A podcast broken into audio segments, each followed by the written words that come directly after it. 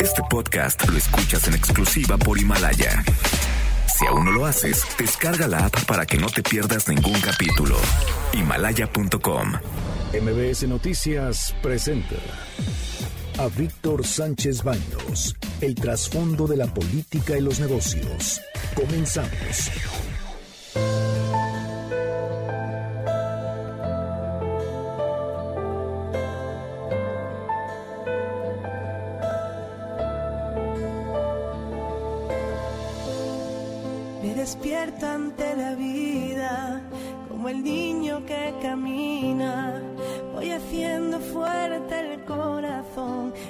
Cada intento.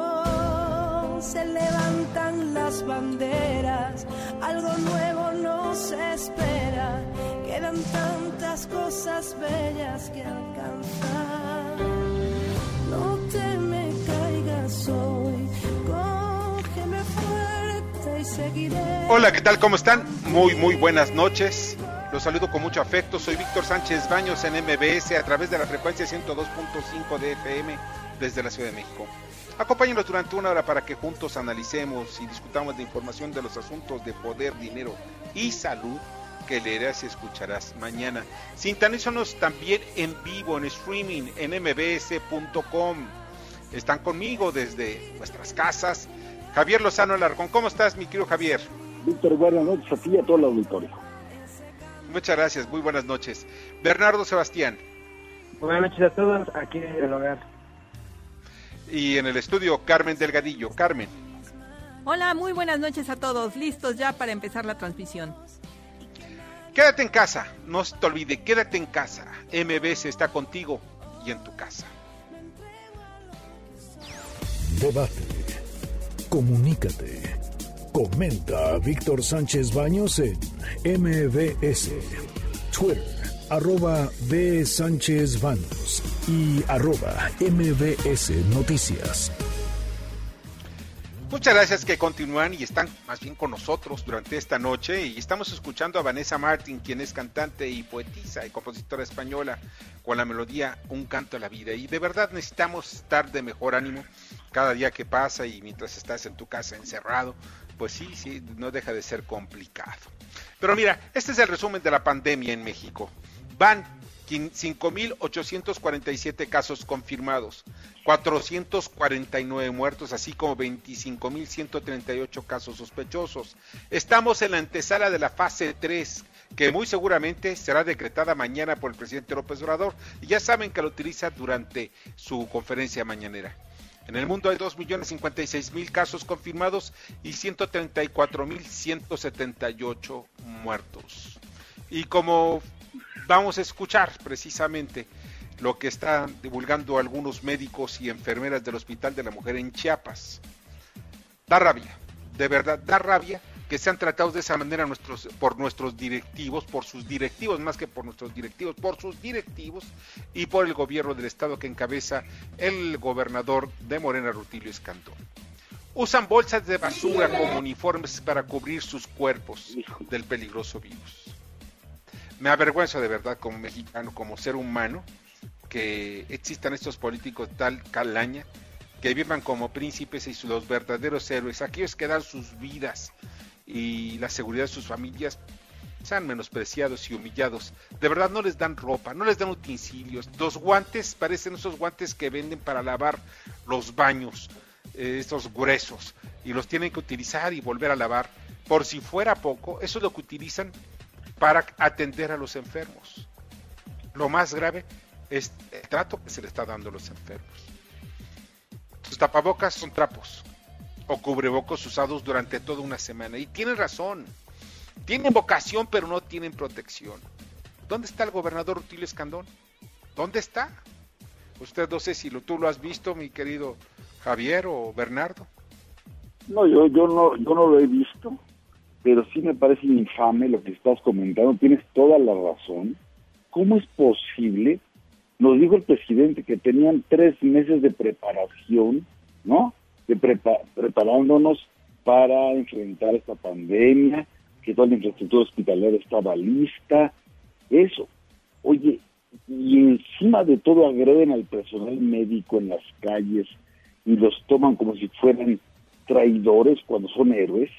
Eh, a mí me parece esto, más allá de, la dimensión de la pandemia, me parece y lo que no darle suministros.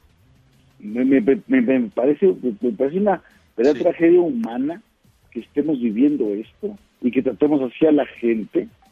O sea, no puede ser por su austeridad republicana.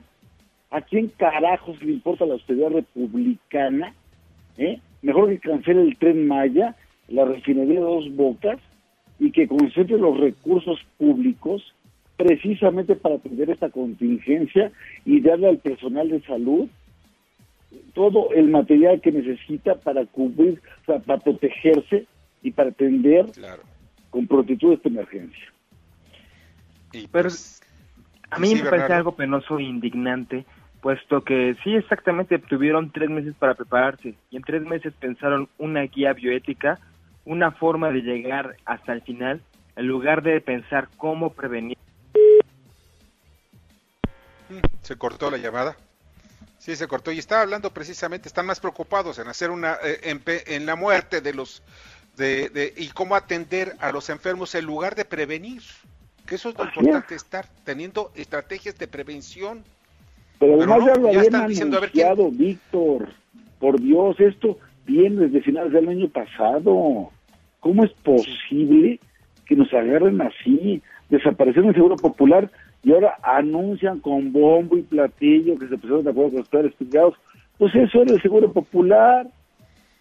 la coordinación con los hospitales privados. Sí, pero no ha servido para nada. ¿eh? ¿eh?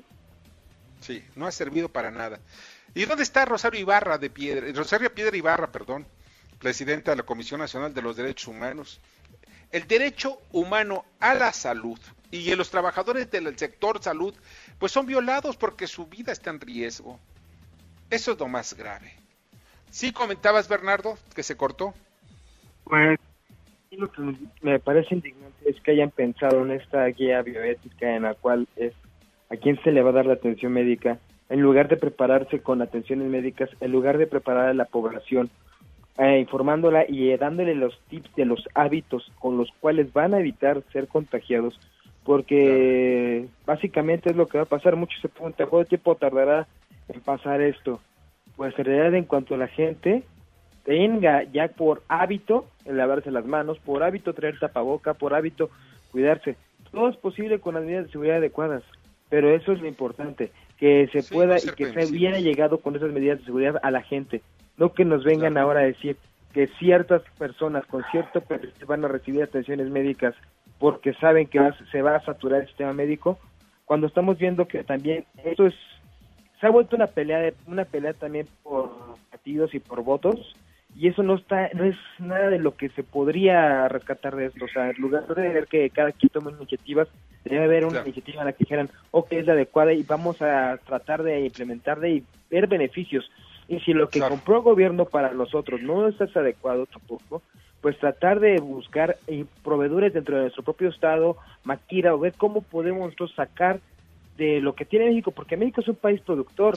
Entonces, no veo cuál es el motivo por el cual México no puede tener lo necesario para enfrentar esta pandemia. Pues lo maquilamos también. Los gobernadores panistas acusan al gobierno federal de enviarles insumos médicos de penosa calidad. Y el vocero de la pandemia, Hugo López Gatel, justificó la baja calidad de los, porque son donativos y que los recibieron. Se les entrega personal que no tiene riesgo. o sea, cuando tú ves... ¿Qué onda? Sí, cuando tú ves eso, dice, eso no es ni para, no sirve para nada. Y si lo recibieron, pues también son, es un insulto de quien se los haya regalado. Se les entrega personal que no tiene riesgo, o sea, las de intendencia dicen, ¿no tienen riesgo? O sea, mi pregunta es, en un hospital donde se están recibiendo enfermos de COVID-19, ¿los de intendencia no tienen riesgo? Esto es no tener cara dura. Dicen que no hay confrontación con los gobernadores, de eso lo dice eh, López Gatel. Hemos tenido conversaciones afables y respetuosas. Bueno, le ganó a Cantinflas cuando le preguntaron en la conferencia de hace una hora y media, oye, ¿y cómo están las cosas con los gobernadores? Y empieza, dice, no, que sí, que quién sabe, pero al final de cuentas no dijo nada. Dice que no son empleados para utilidad clínica, entonces, ¿para qué diablos les mandaron ese tipo de insumos? En provincia hay personal en áreas de alto riesgo y estos son los insumos que reciben. O sea, es, un insulto a la inteligencia. De También se quejan de no recibir recursos extras los gobernadores. Solo les han enviado lo que por él le corresponde, el asunto del INSABI, etcétera, etcétera. La gobernadora de la Ciudad de México, Claudia Sheinbaum, anunció que será obligatorio a partir del viernes el uso de cubrebocas en el metro. Y ante amenazas y ataques que han sufrido personal sanitario de los hospitales por el COVID-19, la Gendarmería Nacional fue desplegada en 84 hospitales del IMSS Dice eh, otra vez López Gatel, dice, bueno, pues no sabemos cuánto tiempo, pero pues para eso está la Guardia Nacional. La pregunta es, ¿por qué nada más en el IMSS? Si muchos de los empleados, de estos empleados sanitarios, de estos trabajadores que están luchando por la vida de miles, de miles de enfermos de COVID, pues no solamente están en los hospitales del IMSS, también están en hospitales de otros hospitales del sector público y también del sector privado. Ojalá y el secretario de Seguridad Ciudadana, Alfonso Durazo, ordene la protección de todos los hospitales donde se atienden a los contagiados. Y quienes sufren son los negocios que viven al día. Escuchemos al empresario restaurantero de Hermosillo, Ramón Sesma Coronado, que rompe en llanto al informarle a sus empleados que no puede pagar ese salario y que va a cerrar. Escuchemos. ¿Qué quieren, como lo hace el presidente, no? Consulta. ¿Qué quieren que haga con el último dinero que me queda? Se lo pago al gobierno de impuestos, de seguro social, o se lo doy a ustedes. Y quiero que levanten la mano los que estén a favor de que se lo dé al gobierno, para que se los dé a los ninis. Los que no hacen nada y que ganan 6 mil, 8 mil pesos de cheque del gobierno federal. En cambio ustedes son de valía, de, de, valor, de orgullo para mí, porque ustedes sí trabajan. Sí me siento muy frustrado. Me duele el corazón decirles que es la última vez que puedo pagarles. Es muy duro para mí porque los quiero mucho. Y de verdad, miren, ser empresario en México es un acto de, heroísmo. ¿Sabes qué, Perdón. Sí. No, no, adelante, por favor. Esto, esto, este testimonio lo que refleja, lo que nos deja ver, es la cruda realidad.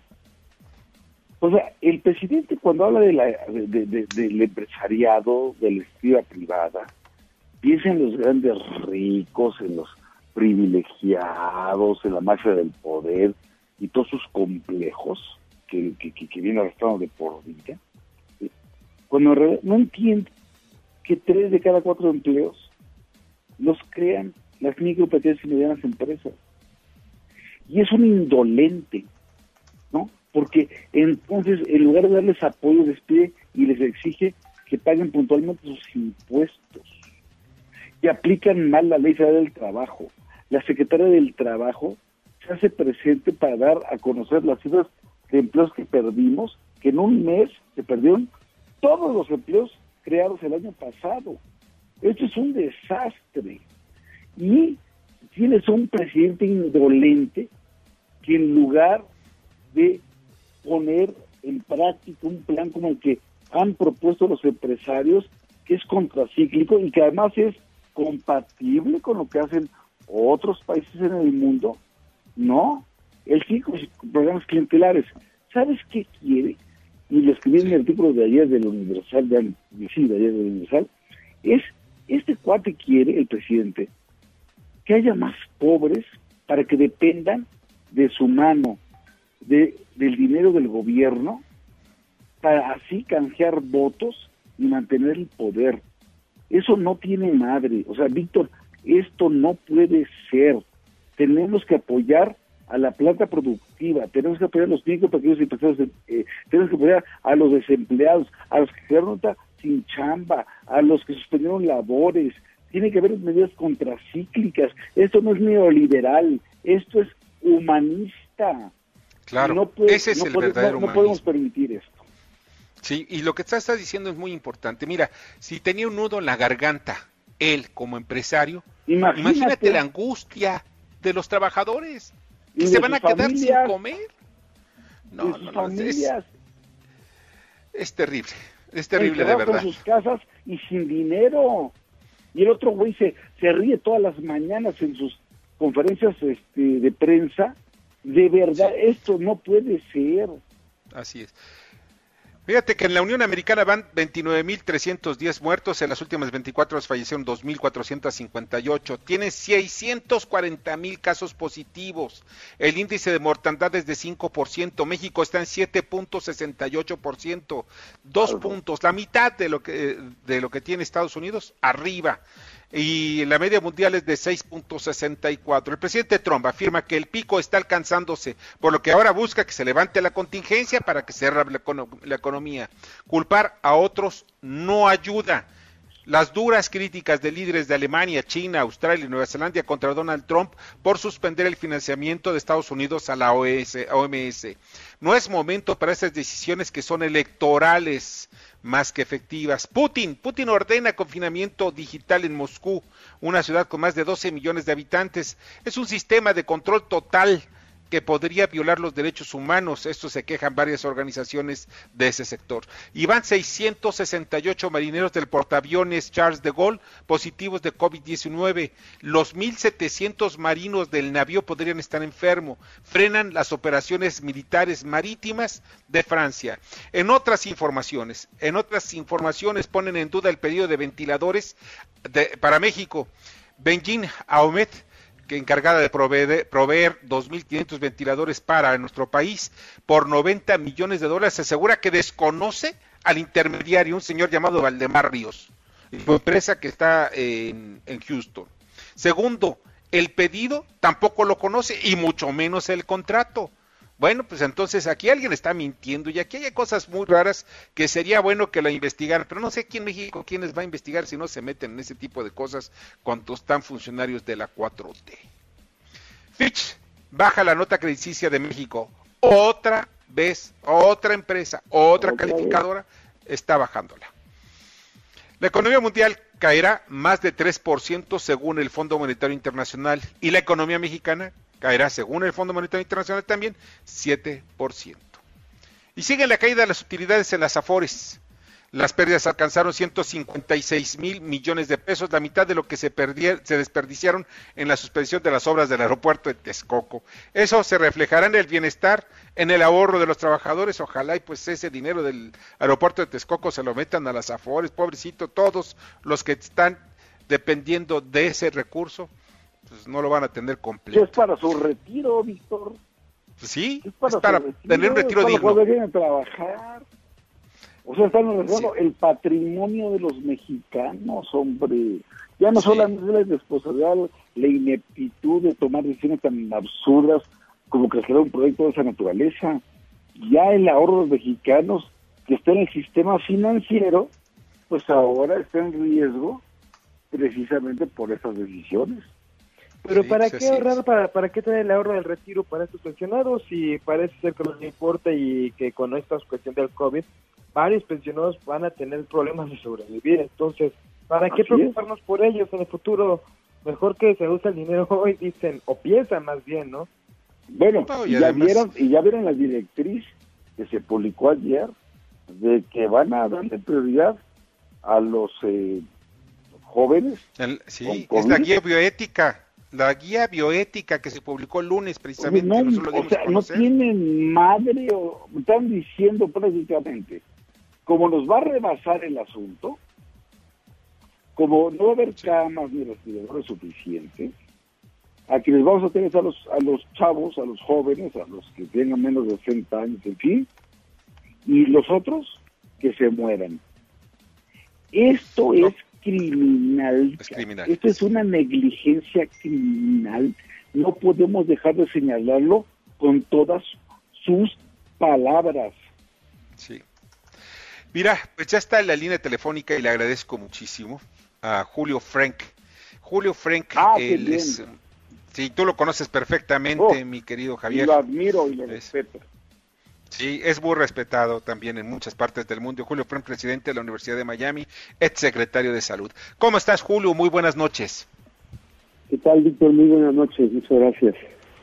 Me da mucho gusto escucharte.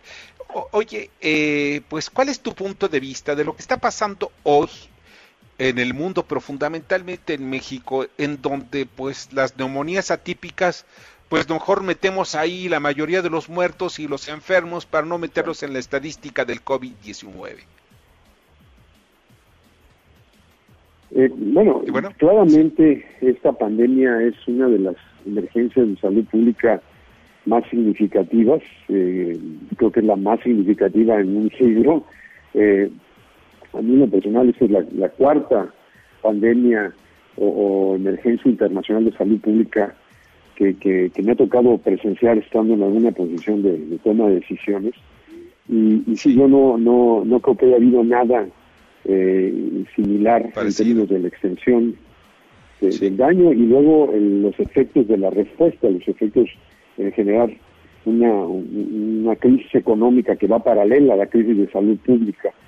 Entonces ofrece una complejidad enorme a los gobiernos y eh, pues si uno ve a través del mundo ha habido dos grupos de países. El, primer grupo son los países que rápidamente reconocieron que se trataba de un reto enorme reaccionaron rápido y tomaron medidas eh, drásticas y han eh, logrado controlar eh, esta fase de la emergencia.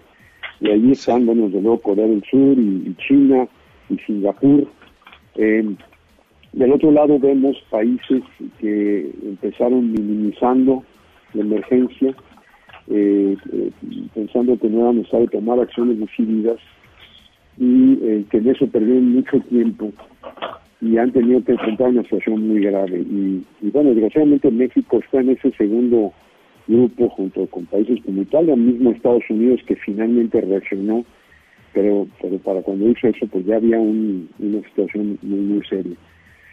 Eh, y, lo que hemos aprendido es que el retraso en la toma de decisiones, eh, la tendencia a minimizar o incluso a trivializar esta, esta eh, pandemia eh, se paga después con creces cuando la magnitud del reto se vuelve muchísimo mayor y más difícil de controlar se paga en muertes y empleos, en la economía también. Oye, Julio, hay algo que también a mí me, me, me saltan las, las alarmas. Y no nada más es el caso a nivel mundial, sino que ya lo estamos viendo con mayor arraigo en México. Sobre todo es en la tendencia que estamos en estos momentos al alza, pero seguimos teniendo eh, pues acciones que no son drásticas apenas el viernes se va a utilizar, va a ser obligatorio el uso del tapabocas en las estaciones del metro. Apenas en estos días estamos viendo que la gente ya está tomando en serio, cuando menos está aumentando el porcentaje, era 35% y está aumentando ya 40% las personas que se están recluyendo en sus casas, que no están en las calles. ¿Cuál es tu punto de vista y cuáles son las medidas que se deben tomar ya hoy y ahorita? Sí, bueno, eh, este, este virus tiene dos características que lo, que vuelven un enorme reto. La primera característica es que es altamente contagioso, más contagioso que el virus de la influenza. Siendo un virus respiratorio se transmite por, estas pequeñas gotas y el aerosol que se emite cuando, cuando hablamos, obviamente cuando tosemos, estornudamos. Eh, entonces es altamente contagioso. Segundo, es que las, eh, las personas eh, muchas de las personas que se infectan con el virus no desarrollan síntomas o tienen síntomas muy leves, pero a pesar de ello pueden contagiarlo. Es muy diferente al SARS, que es otro coronavirus, donde la, gente para, para contagiar a los pacientes ya tienen que estar muy enfermos y entonces típicamente están ya en un hospital. Aquí no, aquí puede haber gente que se ven bien, que se sienten bien, que están por, todos lados, y sin embargo están transmitiendo el virus. Y, esa, y esas dos características es lo que ha hecho que rápidamente el virus se, eh, se, enraizara en la sociedad y diera lugar a lo que se llama transmisión comunitaria, donde lo único que se puede hacer es eh, eh, tomar medidas generales. si hubiera una respuesta anterior, si se hubieran hecho pruebas rápidamente, y aquí hablo en muchos países, no nomás de México, uno podría eh, eh, rastrear cada caso y sus contactos y aislar solo a esas personas. Es la forma típica como en salud pública controlamos un brote. Eh, medidas de contención cuando hay suficientes maneras de probar, de, someter a pruebas y aislar a, los, a las personas infectadas de sus contactos. Pero cuando se da esta difusión generalizada, todo el mundo se sienta o no mal, tenga unos síntomas, tiene que tomar estas medidas de aislamiento físico, de distanciamiento. Y, eso es lo, en, la, fase en la que estamos. Y eso, bueno, exige de las acciones de, quedarse en casa, ciertamente estas medidas que llamamos, mal, mal llamado distanciamiento social, realmente es distanciamiento físico. De hecho, todo el chiste es que la gente no se aísle socialmente, sino que a través de la tecnología se mantenga conectada eh, con, los demás, pero sí aislarse, eh, separarse físicamente, el aislamiento de la gente que, que, tenga alguna sintomatología eh, y medidas de protección. El cubrebocas en realidad no es tanto para protegerse uno, es para proteger a los demás como uno puede estar sano y sintiéndose bien, pero transmitiendo el virus por esta característica, es importante, usar el, cubrebocas, es importante la higiene muy eh, metódica de, manos, porque el virus, eh, si uno tose, estornuda, se queda ahí y entonces uno al tocar superficies o al dar la mano es que se puede transmitir ese virus. Es importante evitar tocarse la cara, este, los ojos, eh, porque ahí es como entra el virus.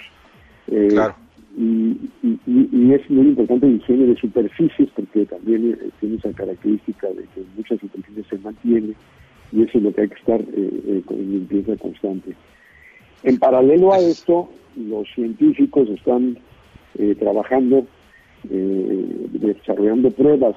Este, esa es la otra gran acción que también, desgraciadamente en México estamos muy atrasados pero pero es el, el, someter a pruebas para justamente detectar quién tiene ya quién tiene la enfermedad y poderlos eh, aislar eh, en fin los científicos siguen eh, desarrollando pruebas eh, diferentes medicamentos que aunque no curen la enfermedad pueden mitigar las, los síntomas para evitar que el sistema de salud se abrume y eventualmente una vacuna, que es lo que eh, dará la solución sería el objetivo, última a este problema. ¿no?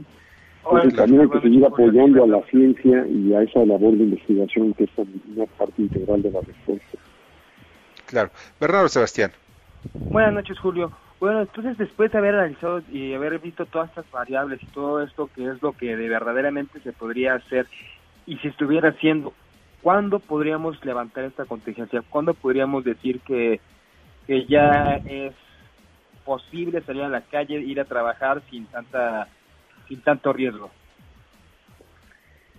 Bueno, eh, esa es una pregunta clave porque eh, aquí hay que, un, error muy común, lo, hemos visto en, en, este punto en, en la respuesta en México, es eh, tratar de, plantear eh, como una dicotomía entre la, acción en el frente económico y la acción en el frente de salud pública. No es una u otra, no es que haya un conflicto. Las dos tienen que ir de la mano. Es muy importante eh, en este tema de cuándo se puede levantar, no hacerlo prematuramente, porque si lo hace prematuramente, va a resurgir, va a haber una nueva ola van a volver a ver enfermos, eh, muertos, y eso, además de la tragedia humana, tiene efectos muy negativos sobre la economía. Eh, por el contrario, si uno se tarda demasiado, hay un efecto en, la economía, eh, se pierden empleo, se pierden ingresos, y eso, además de sus consecuencias en el bienestar de las personas, también afecta a la salud, también crea en sí mismo ciertos daños a la salud. Pues las dos, estas son dos caras de una misma moneda y debe ser una estrategia integrada. La clave aquí, eh, nuevamente, son, son las pruebas. Eh, en general, se, nosotros usamos en, epidemiología eh, un, indicador, la tasa de reproducción, que es el número de personas que cada infectado infecta. Si pudiéramos hacer pruebas masivamente, uno en general sabría que ya había, que ya estaría en camino de vencer a la, a la epidemia cuando ese número es menos de uno, es decir, que cuando, cuando cada infectado a su vez infecta menos de una persona, porque entonces ya se va a ir extinguiendo la epidemia. Eh, ahorita no, no sé cuáles sean los últimos números de México, pero en, el mundo ese número estaba alrededor de tres, o sea, cada, cada persona infectada infecta a tres, y es cuando tiene este crecimiento exponencial. El propósito es bajar esa tasa lo antes posible eh, para poder levantar. Y el distanciamiento físico ayuda a eso, obviamente, se transmite mucho de la enfermedad.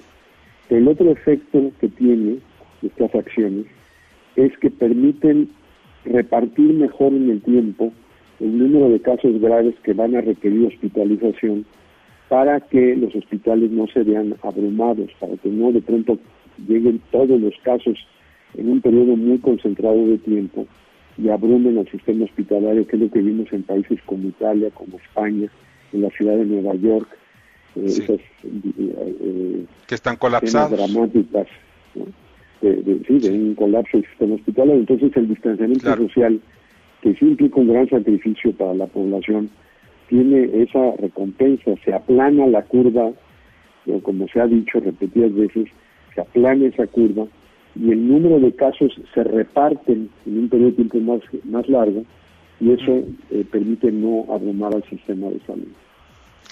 Bueno, Julio, pues de verdad te agradezco muchísimo que hayas estado con nosotros en el programa y muy ilustrativos todos tus comentarios. ¿Puedo hacer una última pregunta? A ver, eh, Javier, Javier Lozano. Doctor, con todo mi respeto y afecto y, admiración que le tengo, este, Frank, eh, una cosa muy concreta. ¿Debemos usar tapabocas, sí o no? Eh, sí, sí se recomienda, pero hay que tener muy claro, el, el, el cubrebocas es fundamentalmente, no es tanto para protegerse uno, aunque algo, algo se logra, sino, eh, es fundamentalmente para proteger a los demás, para que no esté transmitiendo. Entonces, si es necesario. sí, somos así, es necesario. Quizás yo tengo el coronavirus y, soy asintomático. Exactamente. Es precisamente por esa característica.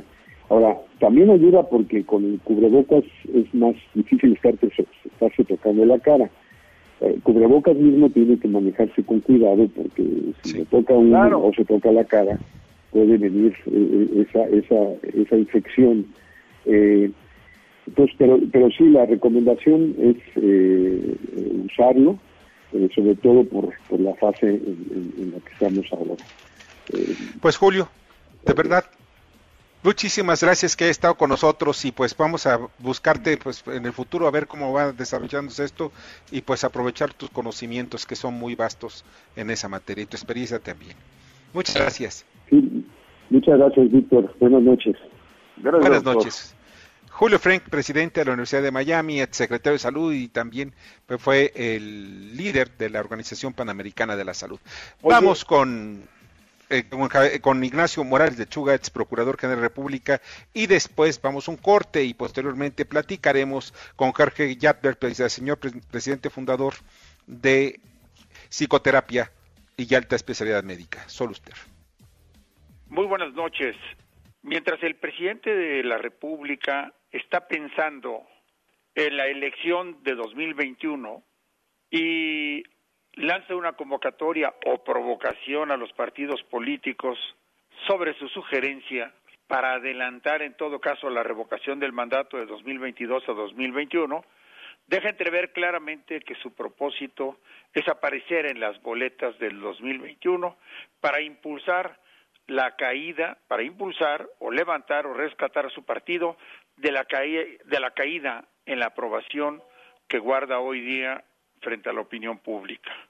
Está fuera de la Constitución, está fuera de la ley, está tratando de ignorar nuevamente o de pasar por encima de la reforma que él mismo propuso el año pasado, con el propósito de salirse con la suya.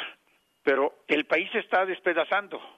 Por un lado tenemos ya no la amenaza, sino la presencia del coronavirus en el país con datos y cifras que la mayoría no creemos y por el otro, también no menos difícil y grave, el creciente desempleo de muchas personas que obviamente están inscritas en el Seguro Social y las de trabajos temporales o informales que tampoco tienen que llevar qué alimento llevar a su casa por eh, la cuarentena que todos estamos guardando.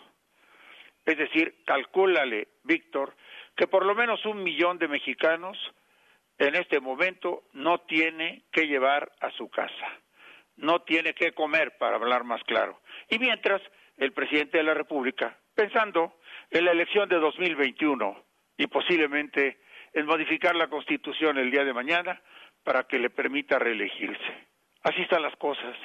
Esas son las prioridades que la 4T tiene por encima de la sociedad mexicana y de los problemas en los que todo mundo estamos muy preocupados, pensando o actuando, porque quienes están en este momento llevando gasas, cubrebocas, equipamiento médico, la sociedad. ¿Qué están diciendo los gobernadores sobre lo que les está mandando el gobierno federal? Que las están regresando porque no sirven, porque no garantizan nada.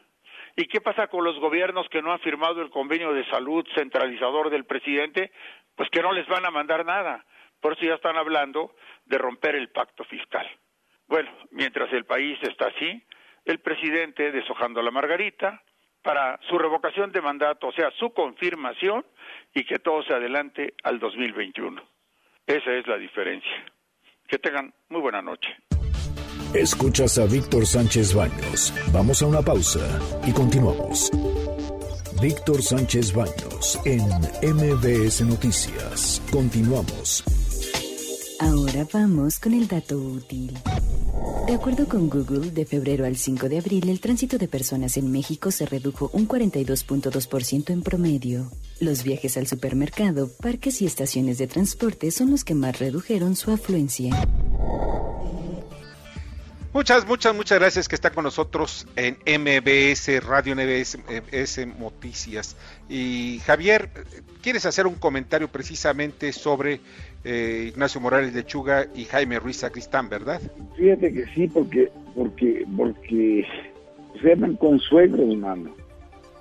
Y Jaime Ruiz Sacristán murió hace un par de días. Eh, pues sí, infectado por el coronavirus estuvo más de un mes en el hospital, terrible situación.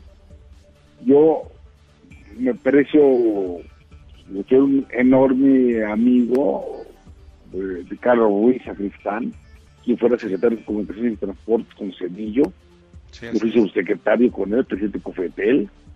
Em, y, y, y, hoy escribió un precioso artículo eh, un texto muy bonito, Inés de Lechuga, sobre Jaime Ruiz Agristán, porque son con, eran consuegros. Sí, sí. Y es, así es. Pues, el entonces presidente del Consejo de la Bolsa Mexicana de Valores, y, y la verdad es que perdimos un gran mexicano, y me da mucho gusto que eh, Nacho Mueller de Chile haya escrito lo que, escribió hoy, y todos lamentamos la pérdida de este gran mexicano, gran financiero, gran ser humano, que era Jaime Ruiz Sacristán. Fíjate que sí, estábamos en, Acapulco, yo les voy a platicar el día de mañana todo lo que pasó en Acapulco, lo que ha pasado en dos eh, centros vacacionales de, esquí precisamente en donde varios empresarios mexicanos ya han perdido la vida. Pero, y esto no significa que se esté criticando, no. Pues cada quien tiene, hace lo que quiera con su dinero y si es bien, bien habido, mucho mejor.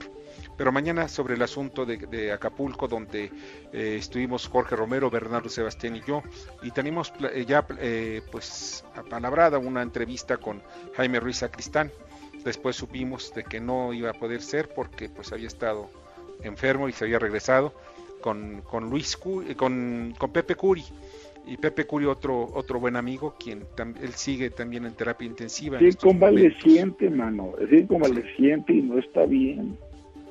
No, no está bien. En fin, que se que se que, que superen este este este bache en su salud. Mira, ya está en la línea telefónica Arnoldo Kraus, quien es médico y profesor de la Facultad de Medicina, miembro del Colegio de Bioética, y que pues para platicar con él sobre este asunto de la bioética y lo que nos llegó por ahí, nos mandaron que va a ser lo que puede regir en los momentos de mayor crisis en el país. Arnoldo, muy buenas noches, muchas gracias que estás con nosotros. No, al revés, gracias por la invitación no sé si ya leíste ese, esa guía bioética que pues difundió la Secretaría de Salud para ver quiénes son los que tienen, van a tener derecho humano en el caso de las eh, de las camas primero y en el caso de, de, los respiradores, en fin, todo lo que son los, los tratamientos ya más sofisticados y en donde se pone ya los eh, las personas de mayores de 60 años pues ya pues, les dicen hasta un lado y los que tengan problemas de, en fin, problemas, algunos problemas de, enfermedades crónico-degenerativas y, en el caso que haya empate, se va a definir con un volado. Y lo dice precisamente esa guía. ¿Cuál es tu opinión al respecto? Sí, gracias por la pregunta. Esa guía ha sido muy criticada, pero también ha sido comentada. La crítica sirve porque va a ser una fuente de reflexión a partir de que se hizo hace dos, tres días y se ha ido modificando como quizás tú lo has visto. Y es bueno hacer una crítica a un comentario que es necesario. En épocas críticas como las que estamos ahora viviendo en México y en el mundo, en épocas en que hay que hacer lo que se llama en francés un triage, en español ya se tradujo como triaje, que significa seleccionar en medida en cuando hay una urgencia o cuando hay épocas de guerra o pandemias y están saturados los servicios de urgencia, seleccionar al más apto, al que tenga más posibilidades de sobrevivir, de supervivencia. Esto se aplica en guerras y se aplica cuando se saturan los servicios de urgencias por determinados factores, en este caso por enfermedad. Se hace también desde hace mucho tiempo, y así se dice, en hospitales en Estados Unidos, cuando tienen que decidir hablando de recursos y de escasez de recursos en servicios de urgencias, a quién se pasa primero, no se escogen a los negros, no se escogen a los latinos, no se escogían a las personas que tenían VIH, incluso se dejaban al final a personas con otras preferencias sexuales, homosexuales. Esto es una forma de aplicación de recursos, de escasos recursos, que por supuesto conlleva una serie de problemas muy grandes. Ese es el eje central de la guía mexicana para esta situación y, la utilización de equipos de emergencia, de unidades de terapia intensiva que por supuesto no son suficientes en México. y Si vamos un poco para atrás, porque hay que ir un poco para atrás, ahora estamos viviendo dos tipos de pandemia. La pandemia de pobreza crónica, que es una gran enfermedad que tenemos en el país, y la pandemia actual por el COVID-19. La suma de ambas pandemias no se multiplica en forma aritmética, es una progresión geométrica.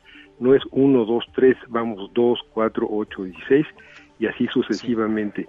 Estamos atrapados en esas dos pandemias y ahí es lo grave, esa es la situación grave, que espero equivocarme, por supuesto, pero empezaremos a afrontar los próximos días si seguimos los modelos matemáticos y las ideas o estudios de los epidemiólogos con respecto a lo que está pasando y ya pasó en Europa y en Estados Unidos y lamentablemente creo que vamos a acabar, no creo yo, lo dicen los expertos, en estas situaciones de emergencia. Eh, si quieres interrumpo y te escucho o sigo hablando. No, no, está bien, yo te estaba escuchando, pero entonces esto quiere decir que en el momento, va, como van a colapsarse los sistemas de salud, y México no va a ser la excepción, están colapsados los sistemas de salud en Estados Unidos, caso concreto en Nueva York, o en Italia, o en España, en Francia, en Alemania y Reino Unido, pues yo no veo que México vaya a ser la excepción y otros países de, de América Latina. Pero esto es ético, o sea, esperar ver a un anciano y no por el primero que llegue, sino porque pues simplemente ya es una carga por sus pensiones. Bueno, pues aquí hay tremendos dilemas. Yo siempre digo que a mí me gusta la ética médica, que es a lo que dedico parte de, mi día, porque no es una disciplina exacta. En ética médica, dos más dos no siempre es cuatro.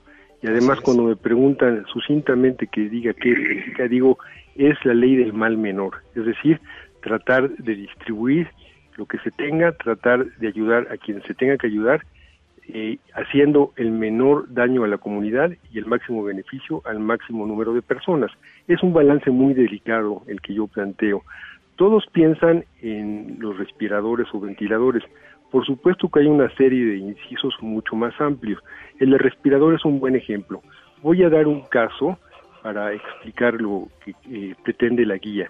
Si llegan dos personas al servicio de urgencias y nada más se cuenta con un respirador y no es posible hacer una historia de la persona o quizás los acompañantes puedan dar un resumen sucinto de la vida de las dos personas, sería un poco mejor para que así los médicos que tengan que elegir, que no sea por volado, como tú comentaste ahora, y por azar a quién dar el ventilador, pues se contarían con una serie de elementos útiles.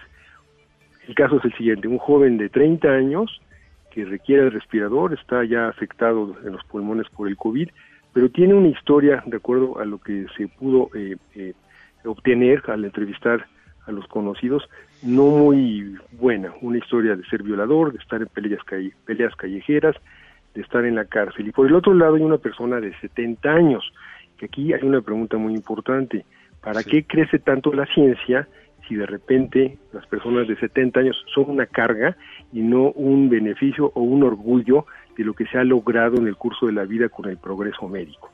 Esta persona de 70 años, en contraposición a la de 30 años, ha sido un, eh, un trabajador eh, social, una persona comprometida con problemas eh, sociales en México importantes, acompañó a los padres de los chicos muertos en Ayotzinapa y ha sido realmente un altruista y ha dedicado su tiempo a ayudar. ¿A quién se le debe de ayudar? Dar el ventilador. El de 30 años tiene 4, 5, 6 décadas por delante. El de 70 años, una o dos décadas buenas todavía pero son personas absolutamente diferentes que viven exactamente en el país y que en el tiempo que hay que decidir a quién se le asigna el respirador. Yo pienso que aquí pues se abren muchísimas posibilidades. Dije antes que la ética médica no es una ciencia exacta. Aquí el reto brutal, que además tengo que decir, en ocasiones quizás no se pueda responder al reto porque llegan igual de mal las dos personas y es imposible saber quién es quién, pues el azar, como tú dijiste, que no nos gusta la palabra azar, no nos gusta un volado, se va a inclinar por una u otra persona. Sí, lo ideal, Arnoldo, lo ideal hubiera sido que pues el sistema de salud pues estuviera ah, de acorde a las necesidades de un país, ¿no? Sí, o sea, para los dos, que tuvieran oportunidad los dos en un sistema de salud y no nada más estar buscando la manera para que un médico tome una decisión tan dolorosa o tan complicada. Pero en fin, Arnoldo, pues nos comió el tiempo, de verdad te agradezco muchísimo que estés con nosotros. No, no, no, gracias por darme la oportunidad. No, al contrario, pues estaremos platicando contigo más adelante porque pues este asunto de la bioética pues sigue siendo y va a darnos mucho de qué hablar. Es Pásala muy bien, Arnoldo. Muchas Muchas gracias, gracias. A ti. Arnoldo Kraus, médico y profesor de la Facultad de Medicina, miembro del Colegio de Bioética. Y vamos, pues, con uno de los temas también, que es el tema internacional con Grisha Reiter. Adelante, Grisha. Muy buenas noches, aquí Grisha Retter con Democrats Abroad. Pues hoy el aún virtual ganador de la contienda interna del Partido Demócrata de Estados Unidos, Joseph Biden, tiene finalmente el apoyo de los tres grandes actores de la política actual americana. Elizabeth Warren, ex candidata y senadora de izquierda por el Partido Demócrata, el expresidente Barack Obama y el mismísimo Bernie Sanders, quien fue muy claro en decir que quien no apoya a Biden está siendo profundamente irresponsable. Esto cimenta sin duda alguna el triunfo de Biden en una de las elecciones primarias más extrañas de la historia de ese país y cierra un capítulo que de continuar habría hecho más daño al Partido Demócrata, el cual de por sí ya tiene una ardua pelea por delante contra el narcisista de la piel naranja. Mientras que los demócratas finalmente cierran filas y se preparan para la contienda de noviembre, Trump, como ya es su costumbre, no ha parado de hacer campaña en ningún momento. Su última genialidad fue culpar a la Organización Mundial de la Salud de su falta de respuesta a la pandemia, que además de causar un grave daño a la economía americana, ya logró tener el mayor número de muertos en el planeta. Esto, por un lado, le permite al actual presidente lavarse las manos de su incompetencia y desconexión con la realidad, mientras que redirecciona cualquier crítica a su ineptitud a una organización que hasta ayer recibía 500 millones de dólares por parte del gobierno americano. Está por verse qué acciones defensivas tomará la bancada del Partido Azul contra las inusuales tácticas del actual presidente, quien en su más reciente arbitrariedad decidió que los cheques de apoyo económico enviados a las familias americanas para sacarlas de la corona miseria llevarán su nombre impreso, dejando en claro que no es el Estado ni los impuestos, sino el mismísimo presidente Trump quien les hizo el favor. Esto en cualquier otro país equivale a la compra de votos con dinero de otros. Muchas gracias y que tengan buena noche. Escuchas a Víctor Sánchez Baños. Vamos a una pausa y continuamos. Víctor Sánchez Baños en MBS Noticias. Continuamos. Gracias, Víctor. Muy buena noche. Te comparto que el CFO de Santander México, Didier Mena, permitió a esa institución realizar una operación histórica entre inversionistas internacionales al emitir en estos momentos de crisis sanitaria mundial la colocación de 1.750 millones de dólares. Es la mayor colocación de deuda. Se trata de un bono a cinco años a una tasa de 5.375%, cuya demanda superior es tres veces el monto colocado, aún en el contexto de la contingencia del COVID-19. Esta emisión representa la mayor colocación de deuda realizada en mercado internacional por un banco mexicano en la historia, comentó el presidente de ese banco mexicano, Héctor Grisi Checa.